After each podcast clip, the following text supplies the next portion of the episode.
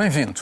Luanda Leaks, um escândalo planetário, um mundo sustentável, o grande desafio da economia mundial. Muitos Muros vai começar. O Luanda Leaks, tornado público na imprensa internacional, permitiu revelar uma montagem financeira para tomar conta do dinheiro de empresas públicas angolanas para fins privados. Figura central neste esquema, Isabel dos Santos, que tem uma fortuna avaliada em mais de 2 mil milhões de euros. A empresária angolana é agora arguída num processo de crime por branqueamento de capitais, abuso de poder e tráfico de influências. Alguns dos seus colaboradores mais próximos também são arguídos. São quatro portugueses. Um deles suicidou-se sem que se saiba se isso está ou não relacionado com o caso. A Justiça angolana admite ainda emitir mandados de captura internacionais. Isabel dos Santos fala numa caça às bruxas e fulmina o atual presidente e sucessor do seu pai na chefia do Estado. As revelações do Luanda Leaks surgem num contexto político e judicial propício a manipulações, porque Angola está em dificuldades económicas e em luta contra a corrupção.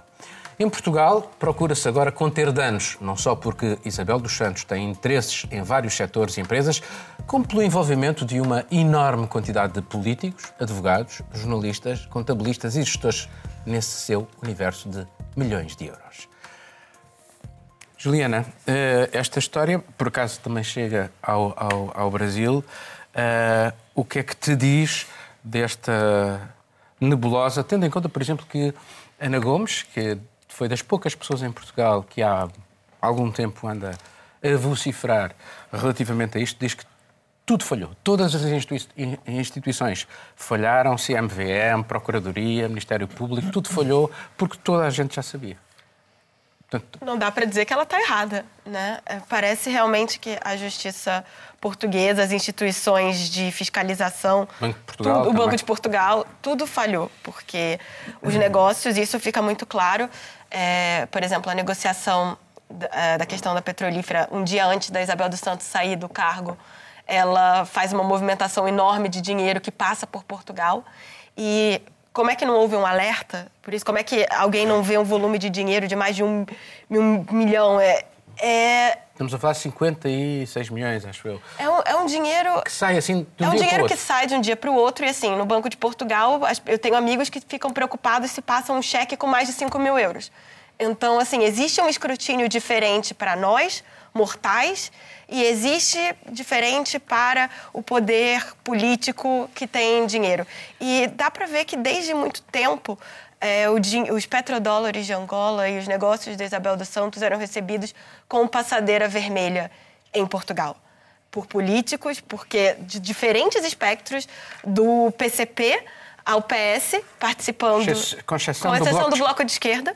É, iam até Angola para os congressos do MPLA não é algo que tivesse restrito a um espectro político só. O marido da Isabel dos Santos, que, que segundo o, Angola, o Luanda Leaks está metido nisso também, em várias dessas negociações, nomeadamente a questão dos diamantes, ele foi condecorado na Câmara do Porto há pouco tempo. É, a questão toda é que, assim, houve uma conivência porque esse dinheiro... Mas eles ainda não são entrava... culpados, atenção. Não, não, não, não são culpados. Agora, o volume de material, nesses mais de 700 mil documentos é muito expressivo. E, e, nós temos que ver que ninguém acha que é uma novidade o que foi apresentado. A diferença é o grau de materialidade desses crimes. Porque o que é dito desses supostos crimes nesse momento? Porque o que foi dito nessas reportagens, de alguma maneira já se sabia. Desde uma peça da Economist lá atrás, assinada por um jornalista angolano, Rafael Marques, que se tem uma, uma ideia muito clara do que são os negócios da cleptocracia angolana. Acho que é muito claro isso. Marinine, o que uhum. é que isto te diz, tendo em conta que em França também houve casos assim, não com esta envergadura, mas também houve a história do Angola Gate, por exemplo. Uh, aqui, de facto, como ela diz, encontramos uh, ministros António Monteiro Martins da Cruz, mas também Teixeira dos Santos do PS, ou uh, Diogo Lacerda Machado do PS, Nuno Fernandes Tomás do CDS, uma série de pessoas de vários partidos políticos, todos ligados a empresas que, por sua vez, estão ligadas a Angola e a negócios de Angola. Portanto, Portugal uh, não uh, fez esse trabalho de, de, de, valores, procura de valores, de, e esteve só preocupado com, com o dinheiro? Encontrei uma expressão, acho que foi no foi no Facebook, uh, alguém que falou em, em política de Benjamin. E achei muito, muito gira, entre aspas, essa expressão, porque acho que é esse tipo, nós temos a política, a política, a diplomacia da economia, um termo que, que é muito usado, mas essa noção de político do Benjamin uh, dá uma dimensão suplementar, penso eu. E acho que as relações Portugal-Angola sempre foram dessa eh, proximidade, de, dessa, dessa maneira de ser, dos irmãos, muito, muito vendida, entre aspas, no, novamente, com, com essa, essa, essa maneira de Baixou-se a exigência ética? Baixou-se a exigência ética? Eu acho em, nome, isto... em nome do dinheiro? Penso que sim. Penso que sim. Eu fiz há alguns, eh, alguns anos atrás, tem, fez, sim, escrevi um artigo sobre a Isabel dos Santos e os interesses, havia eh, já não sei qual eh, situação muito confusa e já, já, já vinha por cima e foi super complicado de encontrar uh, informação fidedigna sobre, sobre essas situações. É muito, uma grande opacidade que não permite saber o que é que aconteceu. Mas por que é que é assim? Assim, porque dá jeito. Porque, porque eu, não queria, eu encontrei... Deixa-me perguntar, porque uh, as instituições não queriam saber, uh, uh, o dinheiro era, o investimento era mais importante. Lá está. E Portugal tinha, teve Essa, aquele, aquela crise não... financeira. É Essa, bom... Exatamente, eu ia chegar a isto. Aí, o facto de, de ter, ido, ter tido essa crise em Portugal, né, começou com o governo socialista, continua com um governo uh, do centro-direito e, e continuo com, um, novamente com os socialistas. Mas sem, sem essa proximidade com Angola, há muitas empresas em Portugal que não, não tinham sobrevivido. Acho que, acho que é verdade. Isso é, uma, isso é uma verdade. Portanto, penso que muita gente. Tu falaste de ética, acho que muita gente pôs um um papel sobre noção da ética para poder obter o que quer. E eh, lá está. Daí isto, uma, uma, um inquérito de oito meses por uh, grandes jornais, aqui o Expresso, em França, o Le Monde, uh, outros... Guardian, o New York Times. Guardian, New York Times. Süddeutsche Zeitung. Exatamente. Hoje o, o, o Comitê Internacional de, de, Jornalistas de Investigação fizeram um trabalho excelente e acho que uh, vai sair muito mais coisas. Miguel, eh, sobre, sobre isto, tendo em conta que eh, aquilo que dizemos agora de Angola podia-se dizer da China, ou seja, não se verifica a origem do dinheiro, eh, apesar de haver diretivas europeias contra o branqueamento de capitais, relativamente ao terrorismo, o que é que isto é, é, uma falha deliberada ou é pura e simplesmente um mau trabalho? Bem, falas na China, podíamos falar de Portugal. E é muito importante distinguir dentro de que quadro legal as coisas são feitas. Claramente, a atuação uh, que nós, da qual nós nos apercebemos com estes 700 mil documentos, aliás, foram precisos 700 mil documentos para se falar sobre um assunto que era conversa de café há muito tempo, toda a gente obviamente sabia, o Economist descreve-o há dezenas de anos, que Angola é uma cleptocracia. Portanto, só, só, quem, só não, não se apercebeu disso quem não quis perceber, quem achou que a senhora construiu a sua fortuna com base em, em vender métodos, vender métodos ou com um bar de praia, que foi que no começo estava um bar de praia. Mas quanto ao. Não, mas eu estou a vender ovos agora porque ela deu uma entrevista sei, ao sei, Financial Times a dizer que tinha começado a vender ovos aos 6 anos. Deixa-me só dizer duas coisas. Branqueamento de capitais. No, durante o, o tempo em que Sócrates foi primeiro-ministro, Sócrates criou dois mecanismos para repatriamento de capitais para Portugal, que foi muito conveniente para ele e para os seus amigos, que permitiu lavar legalmente dinheiro. E levar legalmente dinheiro com um decreto que dizia todo o dinheiro que entrar em Portugal vai pagar uma taxa liberatória de 10%, fica limpo o dinheiro e ninguém pode perguntar de onde é que vem esse dinheiro, nem, diz o decreto-lei especificamente, pode haver um processo de acusação de crime desse dinheiro que voltar. Portanto, nós estamos a ver aqui que há, é possível, quando se detém o poder, branquear dinheiro que tem origem altamente suspeita de forma legal.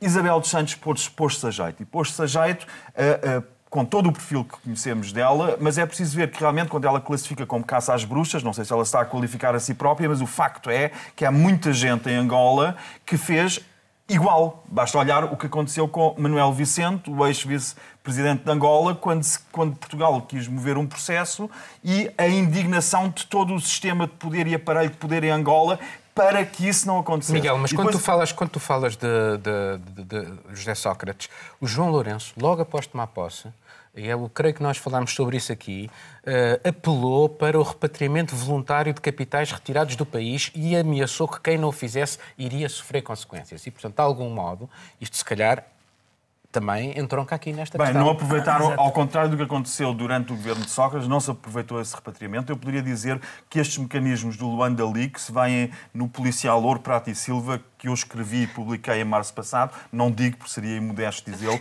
mas de facto estes esquemas são conhecidos, não têm nada de novo. Esta forma de branquear dinheiro com, recorrendo a 500, a uma rede de 500 empresas com faturas falsas, são mecanismos muito simples para tornar movimentos opacos e fazer com que esse dinheiro entre no espaço Schengen. Portugal limitou-se a ser uma porta de entrada e, nesse aspecto, é muito importante olhar para os bancos que, eh, para o banco que Isabel dos Santos domina ou dominava, o Eurobic. O Eurobic tem na sua origem um banco criminoso. Podemos dizer criminoso, porque os gestores foram condenados por crimes, o BPN.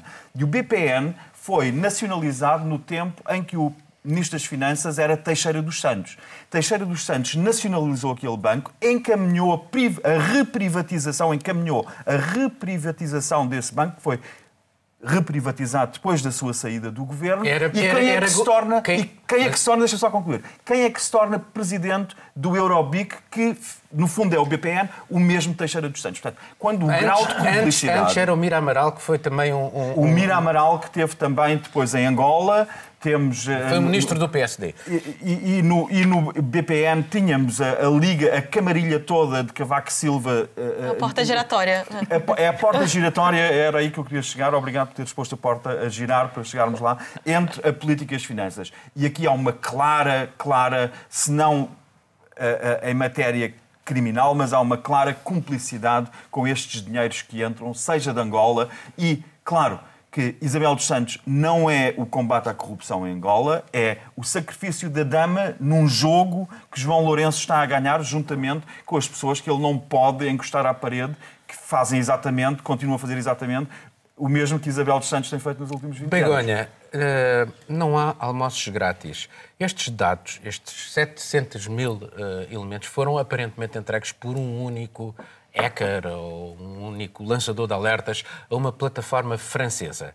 Eh, a origem disto não se sabe, mas que isto é muito conveniente para o governo de João Lourenço, é.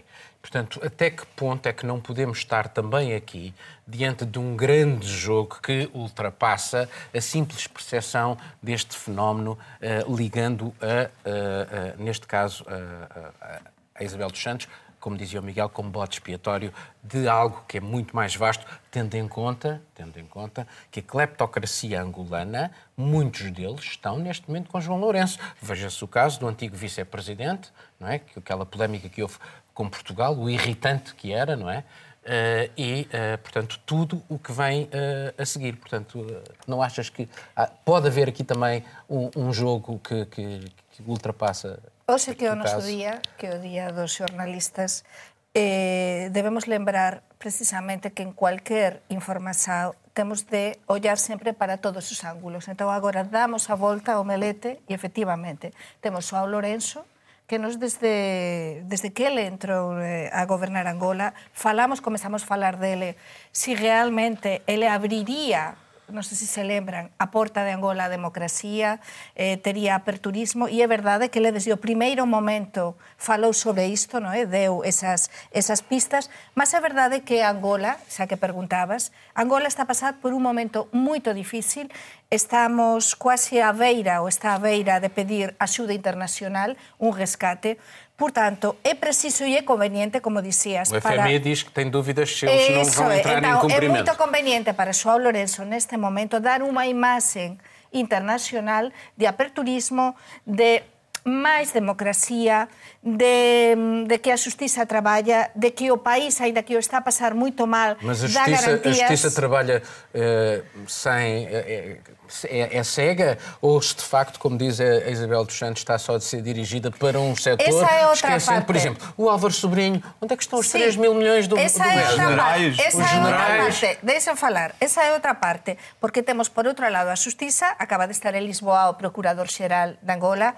E persoas coas que eu teño falado esta semana e que coñecen moito ben este caso e próximas tamén do Expreso, que, que pertence a este Consorcio Internacional de Xornalistas, o que me dixeran é que precisamente eh, o seguinte paso de todo isto está na xustiza.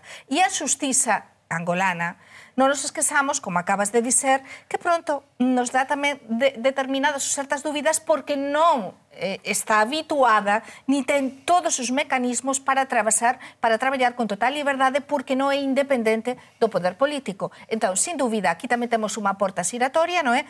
A relaxao entre a justiza e o poder político antes e agora tamén con Saúl Lourenço en Angola, e entón a justiza angolana ten de demostrar a súa maioría de idade neste momento a ver se si é capaz de avanzar con este proceso e depois tamén o Saúl Lourenço é verdade que ten moito perto de si sí, a persoas do réxime porque ele era un colaborador directo do pai de Isabel dos Santos e foi un colaborador directo. É verdade que agora foi alén do regime e está a tentar lavar a imaxen e lavar a cara do regime. Mas lá há Vamos ver se a Isabel dos Santos também não tem umas é- coisas para dizer sobre... Exatamente, porque não ela é- está a preparar, coisa. ela Não é está uma preparar a um bocadinho, defesa. espera aí, Marilene. Não, só uma coisa, eu acho que o, o, o relatório, o que, é que saiu do, do inquérito do, do- da pesquisa jornalística foi depois de João Lourenço ter, ter eh, congelado os, eh, Os bens... de- os bens Mas da... tem oito meses essa investigação. É. Acho Não, é de 2018. é a primeira- os primeiros Sim, elementos. mas eh, o facto de ser Foram conheci- entregues eh, A coincidência no, no nível, do no nível que nós temos que Sim. nós temos agora. Penso que de facto, eu na minha interpretação é que eh, estavam quase a, sa- a fazer sair os, os jornalistas estavam quase a fazer sair e, e há- houve uma fuga de facto. Não sabemos porquê, mas houve uma fuga. Mas Ou uma que coincidência de Uma datas. coincidência, se calhar eh, há mais coisas atrás, porque de facto eh, penso que são 23 países ou regiões do mundo que estão implicados no, no, no coisa e são 200 empresas, no mínimo, que, que estão implicadas nessa história. Sim, mas deixa-me só. Portanto, sim, eu só- eu estou a acabar. Só, só para dizer, penso que isto vai eh, rebondir, não sei dizer, Vai eh, voltar. saltar a outros países e nós vamos ver Sim, sim, com consequências. enormes. Eu queria só dizer, recordar que um outro filho de José Eduardo dos Santos teve já detido em Angola e trabalhava, ele foi nomeado tal O como a fundo, o fundo soberano de o Angola. Fundo Soberano de Angola, que era gerido a partir, de um, a partir da Suíça por um eh, suíço-angolano, um gestor que já tinha sido condenado na Suíça por má gestão de fundos, já tinha sido condenado há 10 anos, e era esse senhor que estava a gerir o Fundo Soberano de Angola. Portanto, temos também aqui a, a- cumplicidade de- de- de- da Suíça durante muitos anos na gestão destes dinheiros angolanos. Como sabe, na Suíça eh, continua-se a entrar com malas cheias de dinheiro. E convém, no entanto, também não esquecer que esta, esta cleptocracia e este roubo que o Financial Times quantifica em 30 mil milhões de euros, eh, 30 mil milhões de dólares ao Estado angolano pelo clã eh, Santos, isto é uma quantificação do, do Financial Times, não podemos esquecer que isto, coisas destas também acontecem na Europa, não é só. Nós temos neste momento a decorrer na Alemanha a investigação aos eh, negócios Cum-Ex e Cum-Cum, que são é uma forma de roubar os governos e o dinheiro dos contribuintes na Europa, que, coincidência, fez um prejuízo aos contribuintes de 30 mil milhões de euros. E, no entanto, ninguém, toda a gente está a falar da Isabel dos Santos, muito bem, para mim, eh, há- eu estou convencido de que a senhora eh, não fez aquela fortuna com o seu mérito. Mas não falamos dos bancos europeus, que são dezenas de bancos europeus, que se cartelizaram para roubar os governos europeus, Portugal também, a, a Alemanha, para roubar 30 mil milhões de euros. E os jornais, estes negócios como Ex, só quem vai investigá-los, cum-ex e cum-cum e for fazer esta investigação, vê que na Europa existe este tipo de atuação, não por parte de filhos de presidentes ou filhos, porque nessas, nesse aspecto as democracias, as nossas democracias funcionam, mas por parte dos bancos e de investidores que roubam o Estado sem ninguém Uh, dizer água vai. No fim deste processo, muito provavelmente, Isabel dos Santos, mesmo que perca tudo, eh, tudo, todos os processos do ponto de vista judicial, não vai ficar pobrezinha, de certeza absoluta. Agora, o que é que os governos deviam fazer? Afinal de contas, existem instituições, eh, existem mecanismos, existem Então, leis. Todos. Estão, estão a falhar. E eu acho que dizer que a justiça angolana tem que provar agora alguma coisa é muito. Desculpa, é paternalista, é preconceituoso. Porque, desculpa, a justiça portuguesa tem que provar alguma coisa. Tem oito anos que, que isso começou, segundo os documentos. E aí? Levou oito anos, porque, bem ou mal, a denúncia angolana veio antes. Acho que é. Sinceramente, a gente tem uma falha de instituições de vários países, porque essas offshores dela operam em Malta, operam em outros lugares, conivência na Suíça. Acho que é uma questão de muito mais do que apontar o dedo a uma democracia que está voltando em África e, e não olhar para o próprio umbigo europeu. É, Isabel dos Santos, ela... O dinheiro é um poderoso solvente, Claro. dissolve tudo, mesmo os princípios e os valores. Tanto assim que Isabel dos Santos foi convidada para ir a Davos, Davos, sim. e só Sim. depois Sim. disto se tornar público É que ela a foi dos Bilionários.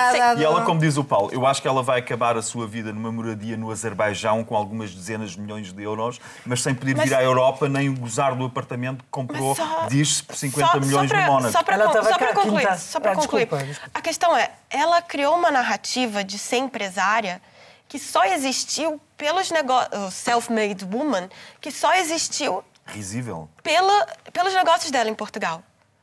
E Porque- pela conivência dos jornalistas dos portugueses também. Porque ela, ela foi de uma Agora. pessoa que deu dois- duas entrevistas na vida, que foram desastrosas. Durante muito tempo ela deu uma entrevista para o Financial Times e deu uma outra para o, acho que, Wall Street Journal, que foram terríveis, porque quando ela se depara com dois jornalistas que conhecem bem a situação do país, que conhecem a rede das empresas, treme, para agora estar falando todos os dias, falando para vários órgãos diferentes de comunicação social. Agora, a narrativa dela de ser uma self-made woman só existiu porque ela conseguiu entrar na estrutura de capital em Portugal de uma maneira que não existe em nenhum outro lugar. Deixa-me só Porque dizer uma frase só- sobre por isso. isso Por isso terminar. tem- mas Hoje, neste o que, caso- deixa eu terminar, Low vergonha. profile, low profile. Hoje, o que, o que você consegue fazer em Portugal sem ter, de alguma maneira, uma holding, alguma coisa da Isabel dos Santos? Você não consegue ir direito ao mercado, pôr combustível no seu carro, não consegue... Então, assim, é, ela entrou de tal maneira nos negócios portugueses que se existe essa narrativa que parece que ela acredita, porque ela fala com, isso, de- com uma convicção de que os negócios dela foram brilhantes, a participação do Estado angolano nos negócios dela não foram porque ela, foi, ela era filha do presidente, era porque ela era um gênio dos negócios, que aos 25 anos teve direito a ter uma concessão de telecomunicações. Acho que é, é preocupante. Begónia, eh, desculpa, Juliana, desculpe, nunca eu não vi, tenho nunca falado, vi, só fa- tenho Deixa-me só dizer falado uma uma vez. frase. Não, Miguel, dizer uma frase. Eu desculpa. nunca vi tantos políticos portugueses a gaguejar como depois disto a Isabel dos Santos ter tornado Deixo. público. Olha, este é un tema apasionante, acho que vamos falar moitísimo sobre este tema, estamos todos moito interesados e temos feito moitos traballos sobre isto. Mas está clarísimo que aquí, para mí, o que ten máis interese e o que realmente está a dar, está nos ollos do mundo é, alén desta señora, como supostamente se ten enriquecido ilícitamente cos directos, cos, eh, cos diñeiros públicos de Angola, é sobre todo como Portugal, Portugal permitiu a esta señora ser a porta de entrada na Europa e para os paraísos fiscais e todas as persoas que agora, a mí unha das coisas que máis me sorprende, para mí, sí, mas estamos a falar, estamos en Portugal, coñecemos moito ben e moramos neste país e sobre todo é como as persoas agora chineses entram também. estánse a sorprender moitas persoas que se están a sorprender neste momento eh, de todo isto que está a acontecer son persoas que con connivencia axudaran, fomentaran e en moitos casos se enriqueceran co este diñeiro chegado de Angola. Mas isto também não levanta aqui questões, reparem nisto. Eh, As empresas, os interesses também na comunicação social, dos grupos de Sim, comunicação sim, social sim. que são controlados por estas pessoas e que ajudam a essas narrativas. Claro. Portanto, esta, esta, esta estrutura tentacular eh, não deveria, numa república irrepreensível, ter eh, quem fiscaliza as questões da República não devia ter cuidado com isto para que estas Mas coisas falaste não nos acontecessem? chineses, falaste nos chineses e o ano novo chinês começa amanhã e eles estarão- a a comunidade chinesa e os investidores chineses em Portugal estarão muito satisfeitos com este caso Isabel dos Santos porque ninguém fala sobre os seus investimentos cá. E os investimentos da China em Portugal são, no- pela sua dimensão, pela forma como atuam, hum, muito, para mim, muito mais preocupantes do que os da Isabel dos Santos, que é um assunto mais interno angolano, com a cumplicidade da, da elite financeira e empresarial portuguesa, claramente, em matéria crime, provavelmente. Mas o que a China está a fazer em Portugal, isso sim põe em causa questões muito mais fundamentais. Nós temos a China que viola sistematicamente eh, os direitos humanos, que manipula a opinião pública, que eh, influencia as políticas internas dos países e nós temos Portugal a fazer com a China em grande escala aquilo que fez com a Isabel dos Santos e com custos muito maiores, porque a China é, muito Beijing, é muito Já mais agora- perigosa do que Já Será agora- o já próximo agora, só um trabalho, um será o bocadinho. próximo trabalho do consórcio já agora, de já agora, já agora podemos falar da China e também do mundo do futebol, porque a história do Rui Pinto Sim, continua sim, a não sim, se saber de sim, nada. sim, Bom, é mas são de facto muitos aqueles que agora se afastam de Isabel dos Santos após anos ao seu serviço. Em Portugal e não só. A consultora internacional PricewaterhouseCoopers, que ganhou milhões com ela, é um exemplo. Ou, como referia o Miguel, o Fórum Económico Mundial, que a desconvidou para ir ao encontro de Davos, na Suíça. Em Davos, uma trintena de chefes de Estado e Governo, numerosos patrões de empresas e membros de organizações não governamentais, olharam para a economia mundial sob o diapasão das alterações climáticas. Donald Trump, a principal figura de cartaz, assumiu-se um cético nesse domínio, mais uma vez, e apelidou mesmo de profetas da desgraça aqueles que lutam para mudar o modo de vida e a dependência dos combustíveis fósseis para salvar o planeta. Trump foi a Davos mais preocupado com a economia norte-americana e com a sua eventual reeleição como presidente nas eleições do final deste ano.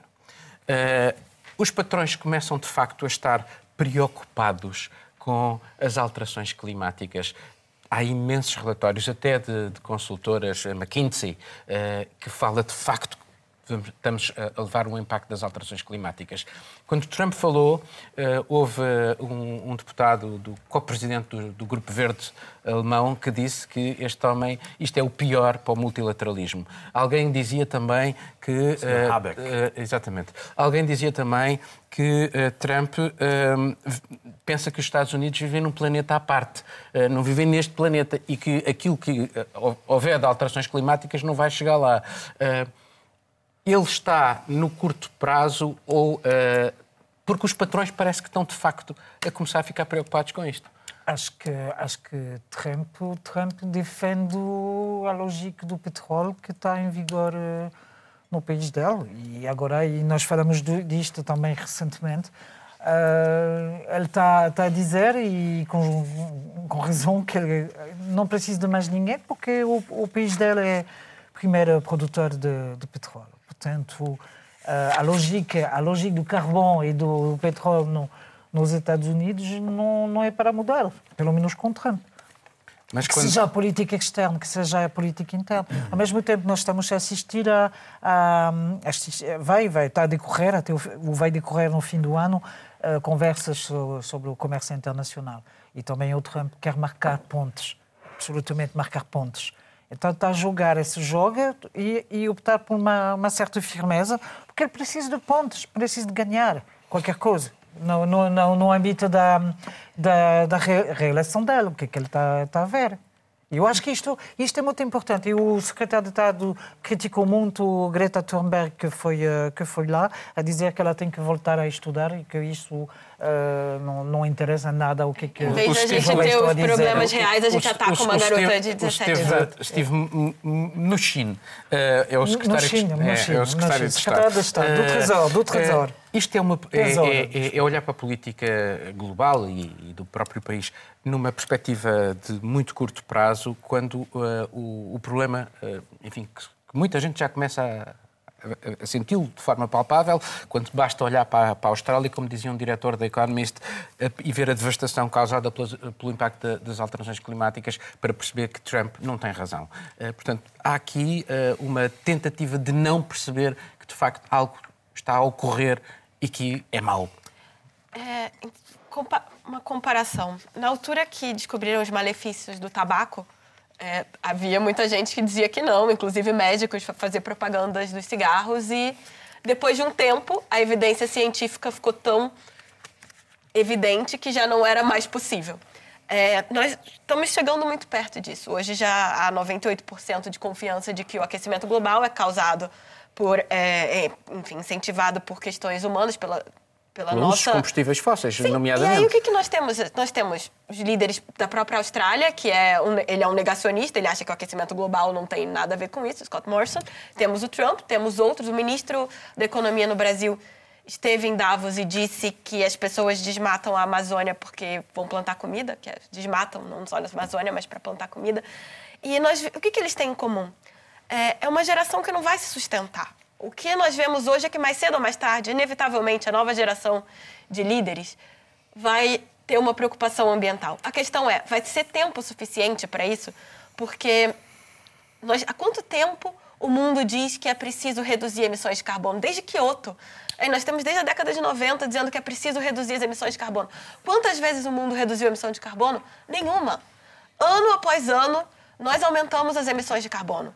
Então, não, essa é uma questão que vai ficar insustentável e é uma fatura que não vai ser paga pela nossa geração, vai ser paga pelas próximas. E o que parece que Davos percebeu e que o mundo está se dá conta e que inevitavelmente a política vai ter que chegar a reboque é que isso é uma questão econômica já, que é o impacto econômico. Isso os relatórios todos deixam claro que a, o aquecimento global, que as mudanças climáticas afetam a disposição de matérias-primas, que afetam a questão de disponibilidade de meios humanos, de estradas, de infraestruturas, de negócios globais. Então, assim, isso já afeta o mundo. Tanto que as seguradoras agora, quando, em muitos casos, quando vão fazer seguro de bens em áreas de risco de, de, de, aquecimento global, inclusive na Austrália, áreas de grandes incêndios, eles já levam em consideração essas projeções antes de fazer, seguro, de fazer os seguros, apólices. Então, não dá para dizer que isso é descolado da realidade econômica. Em Davos uh, falou-se, enfim, era uma proposta que surgiu, uh, implantar nos próximos 10 anos 3 mil milhões de árvores. Uh, enfim, o, Trump está de acordo com isto, pelo menos aqui ele está de acordo. mas não é só ele, aquilo que nós sentimos é, é a preocupação, de facto, de uma série de pessoas, nomeadamente os empresários, muitos empresários, que já perceberam que isto vai ter um impacto muito grande na vida de cada um de nós. E uh, essa consciencialização de que é preciso fazer alguma coisa uh, é muito relevante. Agora, como é que isto é possível quando, uh, em função daquilo que são os ciclos políticos, pessoas como o Presidente dos Estados Unidos não está preocupado com, com, com, aquilo que é o impacto disto nas nossas vidas, mas com o ciclo político e com a sua reeleição. Portanto, como é que se contabiliza problemas a longo prazo com uh, a democracia a curto prazo? Uh, o, equilíbrio, o equilíbrio ecolóxico tende a ir máis alén, como dicías, dos ciclos políticos. Portanto, eh, non ten nada a ver ese equilibrio coa política, mas teñen de tentar chegar a un acordo, entre aspas. Por qué? Porque os gobernos, efectivamente, poden durar cuatro anos, pode se repetir no goberno a persoa até oito anos, dez anos, mas as persoas mudan, mas a natureza fica lá. E se nós queremos combatir todo isto, estas alterações gravísimas climáticas, os gobernantes, os nosos gobernantes dos diferentes países teñen de tentar chegar a un acordo que eu non vi até o momento, que realmente ese acordo se xa real. Eu teño un exemplo clarísimo.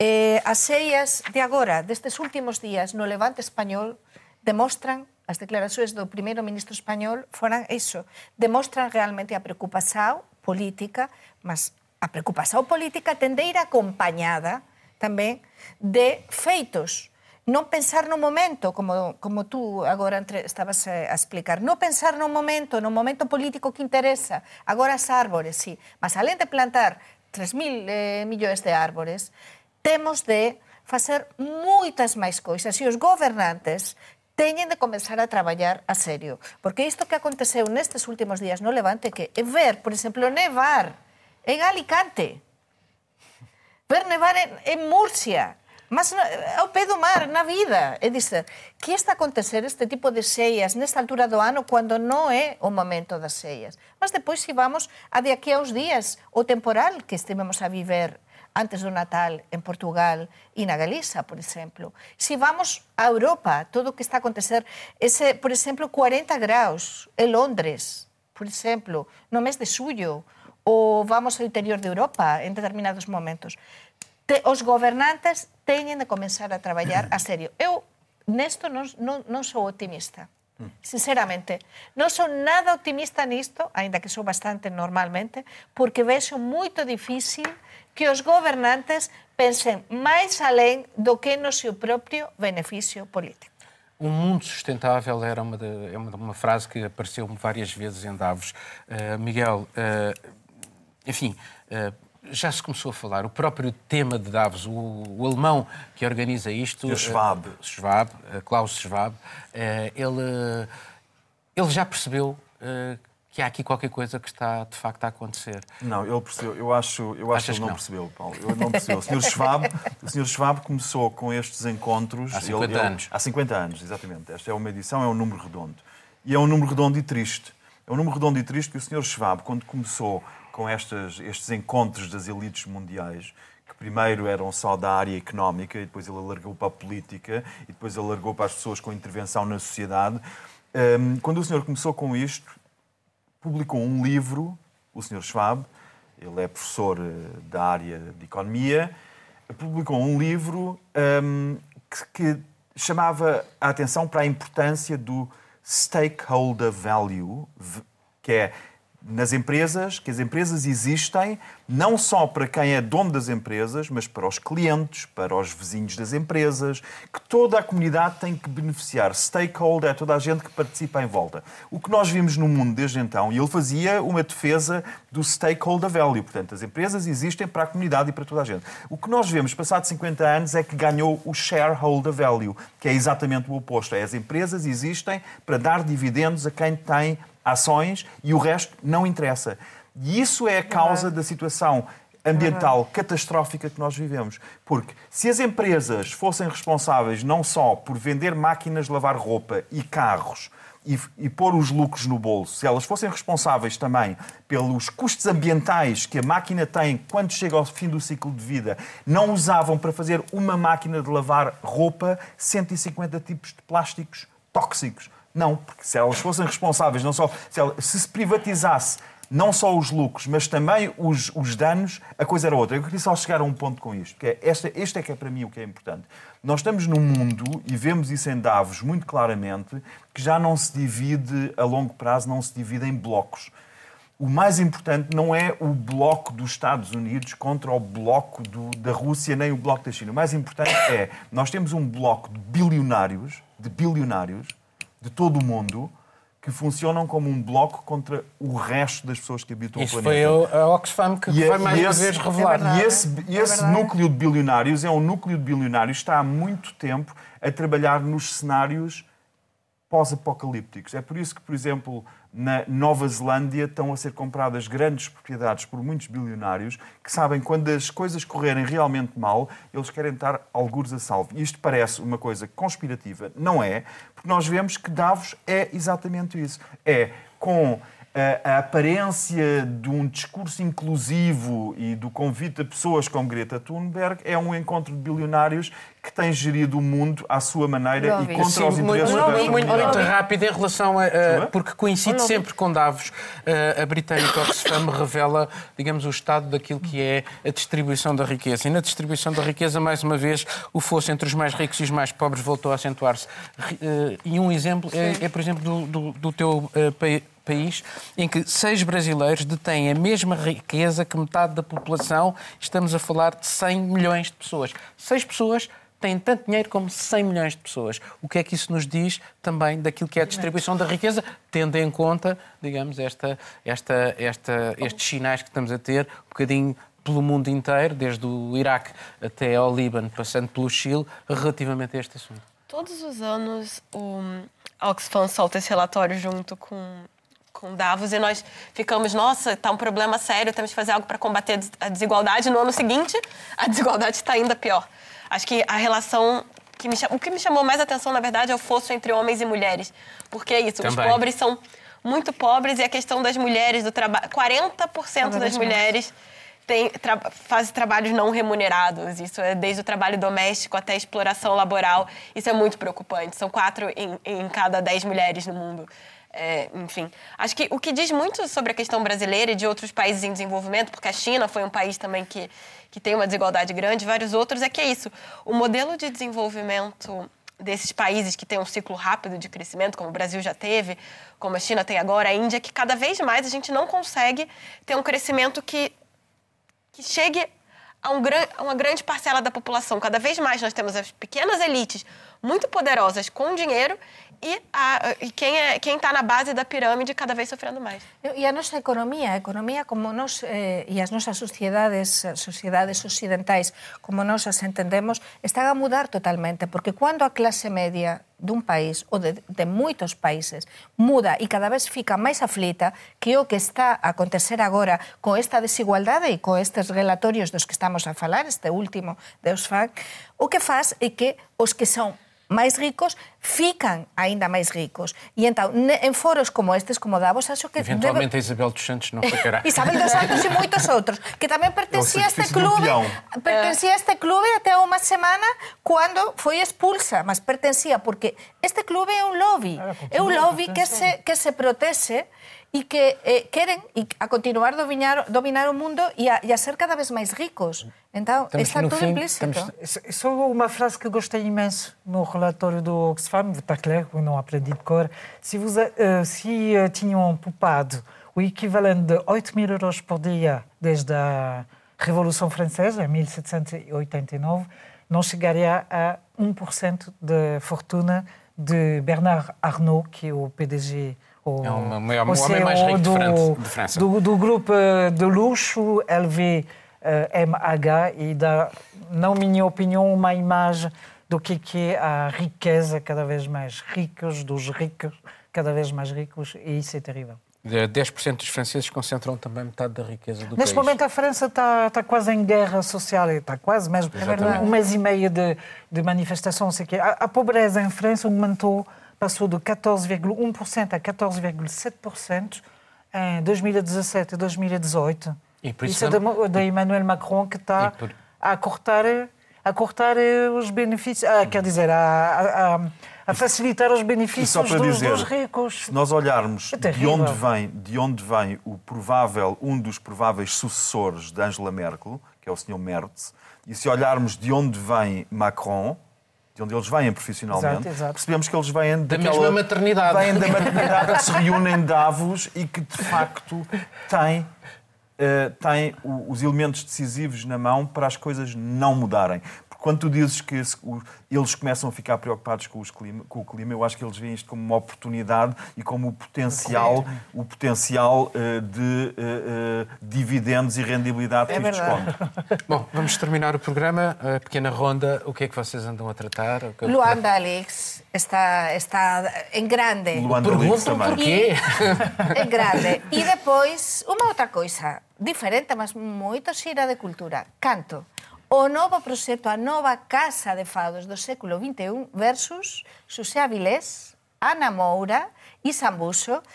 Super interesante porque vai ser un palco para artistas diferentes, eles van ser os mentores, e vamos poder beber un copo eh, ouvir fado nun local, nun local moito xiro e temos de dar a volta ás casas de fados, é verdade. E comeza moito ben. Comida portuguesa, como eu gosto. Comida portuguesa tradicional. Olha, eu prometo não vou cantar lá. Uh, Juliana. Infelizmente, não fiz nenhuma reportagem gastronômica. Essa semana tratei um pouco de Luanda Leaks e estou falando sobre a é, mobilidade urbana em Cascais com a, a questão dos autocarros gratuitos no Endalix e acabei o trabalho que eu estava a fazer sobre a palavra Oxalá e correu muito bem. Estou a preparar uma reportagem sobre o programa Regressar. Oxalá a gente Oxalá. possa ler. Miguel. Luanda Leaks e China Papers, que é o outro lado, a outra face do Luanda Leaks. Obrigado a todos, obrigado a si e assim terminamos por hoje. Voltamos dentro de uma semana na RTP, RTP Internacional, também na RTP3. Muitos e Muros podem ainda ser ouvido em podcast. Tenham uma boa semana.